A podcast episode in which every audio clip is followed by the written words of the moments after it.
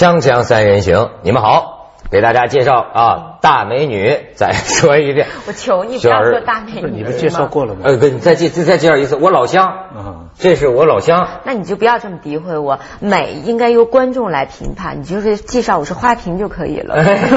好好好，哎，你看，我现在发现我们河北省是出那个者名主持人的那个地方。咱们河北出过一个人，董存瑞，是咱们河北怀来的。河南人吗？董存瑞说，他最后说的那句话现在 考证那是那个段子，对对。但董存瑞是河北沙城的。我不是讲那个段子，我就在想，我小时候看电影的就在想，他最后拖着那个说为了新中国前进，是谁听到的？你明白没有？就是说当初他炸的那个地方，应该周围的人都有一定的距离吧？导演听到的。今天咱们说说什么呢？这不是快春节了吗？哎，你看全国人民人人都很高兴，你看。人人都很 都很高兴，就是杂志封面就表现人人都很高兴嘛。但是呢，有一个人他不高兴，你知道，《南方人物周刊》赵本山上春晚我不快乐，而这个人你发现没有，他还是负责让咱们全中国十十十十几亿人快乐的艺人，这就对了。我觉得喜剧演员很多人都有抑郁症。没错，他是分裂的嘛，就是他，你甭说赵本山那么大的腕儿的，就我连录四场，笑完以后回家开车还这样的呢，就一直笑，因为主持人是这样的，就是我特别喜欢综艺节目，综艺节目就是别人胡闹的时候，你在后台休息一会儿，访谈节目是什么？比如徐老师您在说的时候，我得听，然后这笑肌是这样的，晚上开车的时候，叭要抽自己一嘴巴才会回来。你想啊，他每天都是跟喜剧有关的，那他不快乐，我觉得很正常啊。没错，呃，我现在有一个新的认识，就是咱们这个主持节目，尤其像他这种娱乐节目的这个主持人呢，其实他的工作等于是在吸毒，就是他引发的这个情绪上的这个抑郁症状啊，极其类似于吸毒引起的。因为呢，当然这是你的本事，就是说高兴不高兴，像昨天晚上没睡。嘣灯灯一亮，着人就得兴奋，没错，调动自己的情绪，让自己高兴起来。你知道吗？他一不录了，人的情绪是自然的，你非正常的把它提升到一个高峰，相反下来一定低于水平线以下，极度失望。呃，所以我觉得像徐老师他们的这种呃状态和这种职业和修养，一定比艺人活得要长寿。静。嗯，徐老师有有静气。就我们如果是那种嘎吱嘎吱运动，您就是慢走，微微的出汗，比我们一定活的时间长。哦，我我北京的春晚我是不知道了，没没没去过了。嗯，希望哪天能去。哪的春晚您去过了？呃，上海的春晚，我我去做过一次节目，那个后台啊，那个气氛呢非常奇怪。照我想，这些人都很有名的这些，你想，就算是上海的春晚，不是北京的，也是大量的大腕明星。嗯，可是，在后面化妆间就。非常乱，人人都只顾自己，就是说非常严肃在对待这一个机会。嗯，就是我的感觉就是说，我觉得您理解错了，他们不是严肃，因为我刚刚参加完上海的春晚，今年我还演了一个节目，是变魔术嘛。你还变魔术呢？就当然了，就先把它变出来。对啊，我们必须得变魔术，因为因为说为什么不严肃？他那不是严肃，那是拿着一股劲儿。对呀。是什么呀？就是说。这特别奇怪，当明星云集的场所的时候，大家就都不知道应该做出一种什么样的状态，是特别主动打招呼呢，还是特别劲儿劲儿的呢？就是其实我觉得那是最难受的。但其实我们是最不难受，因为我们是主持人，我们跟所有人都熟，我们反而成了后台那种。哟，干嘛呢？秦海璐，哟，那个谁，孟广美不是今年也去了吗？干嘛呢？但是明星跟明星之间很微妙，对因为他那个每个门口的化妆间啊。包括中央台，它都是写的谁谁谁谁谁跟谁一屋。你仔细看这个，特别的有有门道，就是必须是有说头的。你比如说，你把那大腕儿跟三流的搁在一起，人家还不干呢。还有行李箱也有讲究。哎呀，你这讲的，我觉得真是透彻透彻，有意思。这个我我还没好像你没去过后台似的哎，但我我觉得主持人咱挺觉得挺骄傲，好像这个社会各界广泛表现出对主持人的尊重。嗯，因为主持人跟谁没什么利害关系，不是？而且主持人跟主持人一屋嘛，需要对稿。但明星就不一样，你看那个名字，而且很多明星因为这会生气。通常很我知道有一些明星助理，你你去看看门口都贴的谁。念念念一下，嗯，这我可以进去。而且这个名字都有，你不能把这两个人原来都跟一个人谈过恋爱，最后分手给人俩怼一屋去。你这个就安排这个工作很很要那什么的。但但但有的时候要拍电影，明明这俩 八卦杂志还是有用。对，你看这咱说这本山大叔啊。在听听说在春晚那个这次那后台就是那个演演休休休休息的场所，就挺亲民嘛。说一开始去了之后，就扒着这个蔡明啊、郭达呀在那儿聊天到后来说蔡明都烦了，说你这我还背词不背词了，别给我瞎聊天然后人本山大叔蹲旁边，给俩人还还还摸摸郭达的脸。到后来说第二回中央台改了，专门给弄一那个。贵宾室候着，嗯，我觉得赵本山他绝对是九亿农民的拥护者，我觉得他就是说。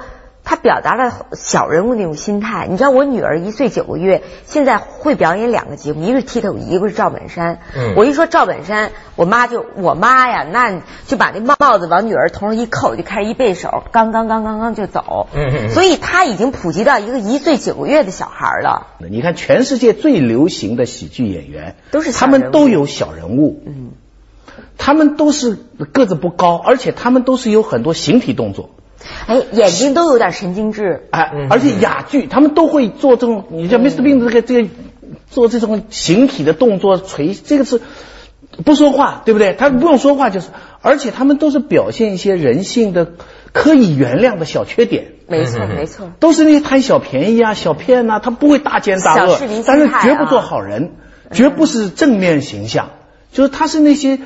就是可笑的这种东西，所以这我觉得这个是人类喜剧里边有一个民族出现这样一个人哈，我不知道赵本山自己意识不意识到，这是一个奇才啊，就是一个奇迹啊。嗯，就是说要做什么足协，我看到他做些这些东西，那就可惜了。你这那就可惜了。现现在这个赵本山的贵人里应该再加一位徐老师，原来他说是于老师，他说这个余秋雨，余秋雨。啊，呃呃，表演艺术家，我不知道，我因为完全不知道这个娱乐圈里边的情况，实际的运作。但我觉得，如果像 Mr. Bean 的这种情况，他后面他不应该自己做老板啊，或者自己做什么企业啊，自己来赚钱啊什么，他是有巨大的公司在后面支持他，在中国打他这个牌子。你看，系列，而且维持他这个形象。嗯，比方像以前陈焕生上层，就像高晓生，你就就专门有作家去写他的故事，而他这一类的形象是可以去到任何地方的。人照可以碰到很多情况。人人赵大叔现在是什么不一样的？是人自己经济自己。那就中国农民啊。不，我我我甚至觉得他是集这个中国农民这个智慧于大成的这么一个，他太能了，他就是过去农村里说那种大能人啊。你说他现在拍电视剧、办公司，对，虽然弄的足球弄 弄弄弄得一头雾水，但是他好像什么都能干。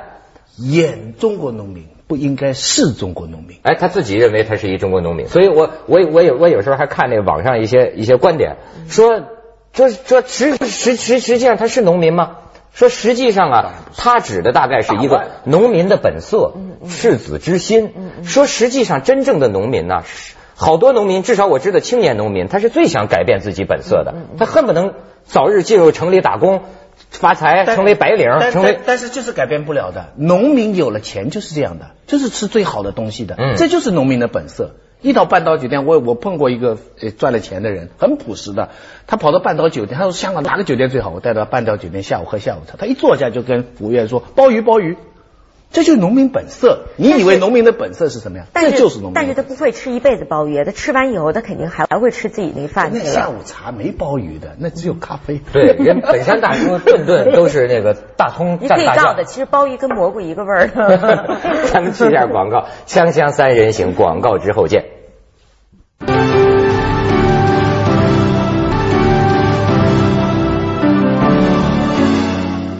聪明人呐，好像都模仿能力很强。你比方我跟你说一人，就像我们公司老板刘刘老板刘长乐先生，你没见过他？就是我发现好多我周围的聪明人呐，他学个什么学的特别像，他的模仿能力就就就强。你看赵本山自己讲哈，他讲话讲的最多的一个词儿，我注意啊，准确。你比如他说他跟范伟，他说范伟呢是艺高人胆小，我呢是艺高人胆大，可是我胆大呢，我准确。他不管说起表演，还是说起他在这个社会里混呢，他常常谈到准确。我觉得他是个人精。其实一个人就是我们觉得他什么叫人精，就是。他把你肚里那点小九九全想明白了。你你们讲的是他表演当中的这个形象，还是说是他本人生活内心是一样的？嗯，你想他的作品都是来自于他自己的创作和揣摩。他讲了一句话，我知道他当中对他讲了一句话是两回事。哎，一回事儿，我觉得一回事儿，因为就像我们中国没有那种机制，就包括奥普拉的节目，您说有一帮人，对对对，包括豆子他有一帮人。你说在中国啊，甭说一帮人呢，就前两天我到某卫视。一帮人吗，他就跟我说：“李静，我想找个制作总监，某电视台的。”他说：“哎呦，怎么那么难找啊？”其实我觉得二十一季什么人最贵？什么就人最贵啊？就我觉得目前赵本山他必须要靠自己亲力亲为，所以他的创作当中，就是说他对人物那种把握，就是他太聪明了。就是你心里想什么呀？他太聪明了。包括他的在在他作品当中，而且我觉得赵本山为什么我特服这个人啊？我看到很多就是你。我不知道您看二人转吗？就东北二人转，我看了很多，就是那种很到最下层演的那种说荤段子那种，他们对人物把握也很对，也很准，准确，那就是哎，但是他登不了大雅之堂，你让他到中央台试试，早给轰出去了，你这根本上不了。赵本山能中央台的错，不是二人转不是赵本山，还就是能把那种最最俗的东西。哎，跟能上大雅之堂的东西，他给你打这擦边球，玩的特别好。嗯，然后呢，忽然在每年春节晚会都有那么一句什么呀？就是原来审没审审查当中没有的，他太聪明了，而且结果就流传开来。我们基本上审查，到时候你就到时候大年三十按这演。据我所知啊，每年都有那么一句是审查是到赵本山藏着掖着的，但是我说了，我还能用，还让你觉得哎。反正是说了，虽然我没有彩排，但是觉得也不错。嗯，这个人就能把别人的心理揣摩到这种程度，你说他是不是人精？是啊，所以他就说嘛，他这这说他其实也很少睡得着，但人说你这个会不会得抑郁症？他说我不会得抑郁症，他说我会把别人整成抑郁症。就是他让我想起，其实东北人里有这么一路，你知道吗？嗯，哎呦，那个就是他要是诚心跟你不愉快啊，能把你给挤兑的，你是这么。招招说到你的痛处，你知道吗？招招知道你的你的心里那点小九九，哎呀，能把你折腾。我坦坦率说，我哥就有这本事，就是说有有的时候你会觉得他有点刻薄，怎么就给他说中了？就那种阴暗想法，他还特明白，你知道吗？弄得你还他真有本事能把你整成抑郁症。徐老师跟赵本山比拼一下。徐老师 不不，我所以我看赵本山的这种形象，我就想起王毅上次来讲，他不讲安徽农民嘛？嗯，他说农民其实这个很深的。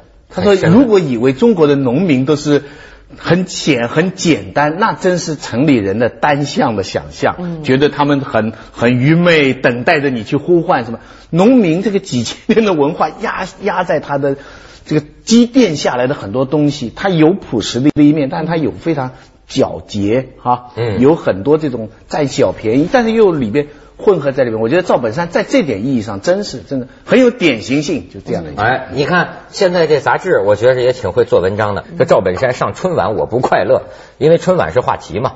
说现在上春晚对你来说什么心情呢？赵本山说上春晚对我来说没有快乐，是给别人快乐。对我来说就是想躲开，顺顺利利的躲开，这是我的真实内心。就他现在觉得上春晚成了一种责任了，哎。就对这政府、国家、人民都得有个交代。咱也确实是，其实那天还有人讲说，一个全国十好几亿人，把这个欢笑的希望寄托在这一个人身上。他又不让大家笑，而且呢，他这种喜剧呢，按原来的本意就是应该没有意思的，就只是为笑的，纯粹的喜剧啊，他不应该表达某一种特别的内容的。啊，或者表达也是表达的很，可是你知道我们的春晚是什么？我们是政教合一的典范呐。教中国现在没有别的宗教，就是儒家的伦理，这个就是我们中国人的家庭的宗教。所以这是春节是我们的仪式。我们叫政教娱乐。对，政是我们整个政府要通过这个春晚这个形式，要所有政治主张都要在那里体现，工农兵啊，军队啊。可是讲这偏偏这样政教娱乐的仪式当中，要靠他这个喜剧来撑，着真的。我觉得赵本山就有这本事，他打了这么多年这个二合一了，他进，我觉得忽悠，最后现在这忽悠这个字，但是这个我我我觉得就说这个想躲开这种心情啊，其实我挺能理解的，嗯，就是说呀，那那非得到大腕了才能理解。啊，是吗？是啊，那那我就更能理解了，只有他才能说上春晚我不快乐，还有其他很多人要这么说的话，那您就别上吧。您说那个春晚那个门口那么多人，大腕撅着屁股吃盒饭，还心里高兴的说：“嗨，我春晚能上了，谁敢说不快乐？”我我觉得是，是他，我得看是他自己说的呢。是是，句句话话都是因为现在我都不太信记者我要去做观众都挺快乐的。不是，你知道我那天看见一篇评论文章，就说这个春晚，就说这些腕儿们哈参加的这个心情有变化。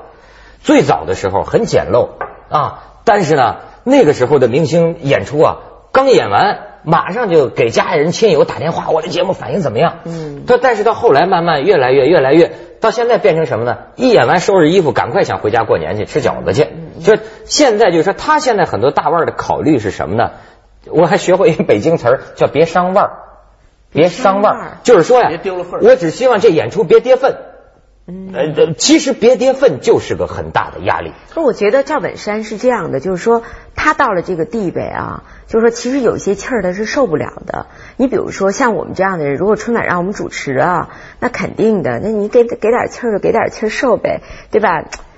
他他有目的啊。赵本山他又拍戏又有公司，说白了他不靠着不靠着中央台，他现在还是赵本山。那现在为什么呢？他不快乐，就是因为。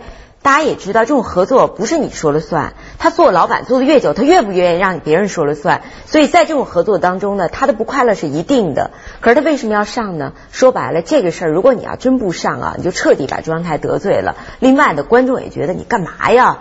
对他的整个的这个赵本山的形象是减分的。所以对不起，他也就不快乐。他算一算，肯定在这三百六十五天当当中，我不快乐一个月，想想也就值了，对吧？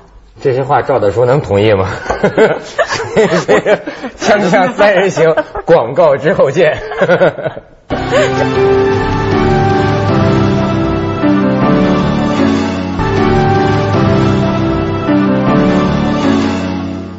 哎，徐老师，有朝一日中国要有民选的话，赵本山得票很高，嗯，跟阿诺斯瓦茨内阁一样。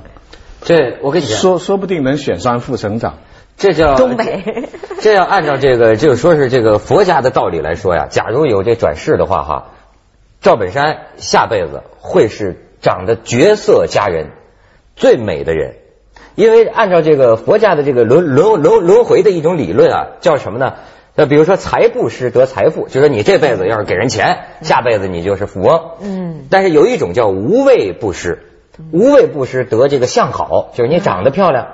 那么，什么叫无畏布施呢？好比方说，你这辈子带给了大家欢乐，让大家惊恐的时候不害怕，给了大家很多安慰，给了大家很多欢笑，这就叫一种无无畏嘛，大无畏嘛，就是让人害怕的时候不害怕。这种德相好，就是说下辈子啊会长相特漂亮。啊、我当然，赵大叔也收钱的，是吧？李李靖上半辈子是李本山。哎，那要哎那要是现在长得丑的，就是上辈子演恐怖片的，是不是？没准儿，没准儿。我这事儿我还真是。对。赵本山估计人家就是想着这辈子，没想下辈子的事儿。而且你看他的这个智慧啊，就我老觉得赵本山的这个美是个土坷了一样。而且后来我觉得他自己也认识到这一点，就觉得好像很多人啊，一旦成了名，夸西洋衣服穿上了，头发也烫上了，等等哈，他自己很认知他这一点。他说我。到我回我回村里，年年回去还是什么拜年呐、祭祭祭祖啊什么的。而且农村里的厕所，他就跟记者说嘛：“你去上上，你你不能去，我我仍然没没问题。”春晚还有几个我印象特别深，有个黄宏也不错，黄宏说的词儿啊，他好像可能有人帮他写，他都押韵。还有以前陈佩斯也不错，反正陈佩斯上来我们都放心。他让 有几个哈，哎呀，我每年真是累死了。你知道那个时候大家都吃了饭，那个心情就是想笑，我们都准备着笑的。可是他在那里就让你笑不出来，可他们还年年上，他们还还他们快乐不快乐我也不知道，我你们不知道我在讲谁啊？反正我觉得 你想一想，国外那些重头节目哈，每天晚上都上，每天晚上让你笑。他一年让你们笑一回有什么了不起吗？找班子下面写嘛，对不对？如果一年都不能磨折磨弄出一个节目的话，哎呀，这其实我觉得大家对春晚不要有那么高的期望。没办法，我觉得这是一种怎么讲呢？就好像我我是觉得，就是对于我们来讲，这不是一个事儿。我不知道对于观众来讲，为什么就给去春晚飞架的那个那个程度啊，就没必要。因为你知道中国人一年在这个时候家人团聚啊。家人团聚吃完饭以后，就靠这个东西来来。我们家看春晚，一开头，我小时候是合家。眼睛一个焦点就看着春晚，但是一年一年开始吃饺子、包饺子、聊天，到现在就变成一个其实是某种大年三十的惯性收视。背景声就是对，我们也不能容忍开着别的电视台，反正就也不开凤凰，就开这个。我们家就能上春晚广告都是巨有钱的企业，对对对，放个杯子、放瓶水，那都是软广告，特别多。说看看这个企业真的有实力，是在春晚上摆个摆一瓶水，可跟在《锵锵三人行》摆一瓶水投那广告费不一样。嗯，讲到商业性广告费也很贵，广告费很贵吗？很少分到我们头上啊。春晚那些分不到赵本山。你想太多了，春晚的广告太有意思。我们现在就真的。